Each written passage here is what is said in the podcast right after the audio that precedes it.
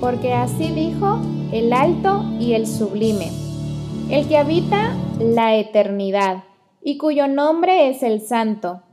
Yo habito a la altura y la santidad, y con el quebrantado y el humilde de espíritu, para hacer vivir el espíritu de los humildes y para vivificar el corazón de los quebrantados. Charlotte Elliot nació en la época victoriana de Londres en 1789. Su abuelo era un famoso predicador evangélico y desde pequeña aprendió acerca del amor de Dios. En su juventud, Charlotte era una poeta humorística, pero a los 32 sufrió una grave enfermedad que la dejó incapacitada por el resto de su vida. Su mentor espiritual, César Malán, un ministro e himnólogo suizo, le aconsejó que reemplazara su ira y conflicto interior por paz y la fe en Dios. A partir de ese momento, ella comenzó a emplear sus talentos literarios para escribir himnos.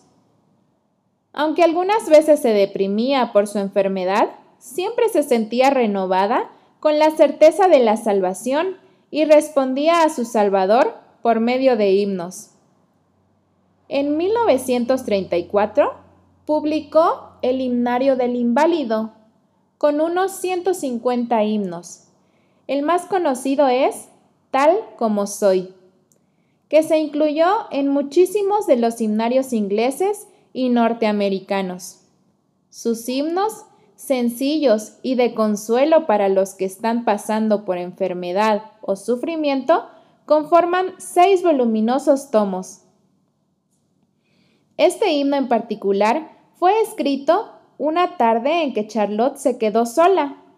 Su familia había salido a una actividad de la iglesia y ella tuvo que permanecer en casa por su enfermedad. Se sentía inútil y deprimida, pero recordó el mensaje que su mentor le había compartido. Ven a Cristo tal como eres. Se repuso y escribió esta preciosa letra. Dios nos invita y nos llama tal como somos y estamos. Hoy tenemos una nueva oportunidad de responder a su llamado. De esta historia se desprenden al menos dos lecciones.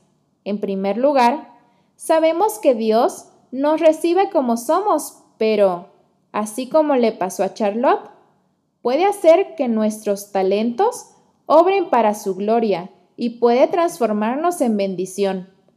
Podemos con ellos, contrarrestar los momentos difíciles que nos toque vivir. En segundo lugar, podemos ser mentores, como lo fue César, para llevar mensajes de consuelo. ¿Quién sabe cuánta bendición saldrá de esto?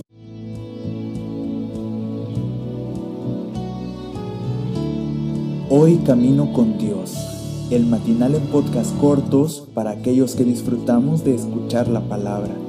Que tengas un excelente día y no te olvides de compartir. Y ya sabes, por aquí nos escuchamos.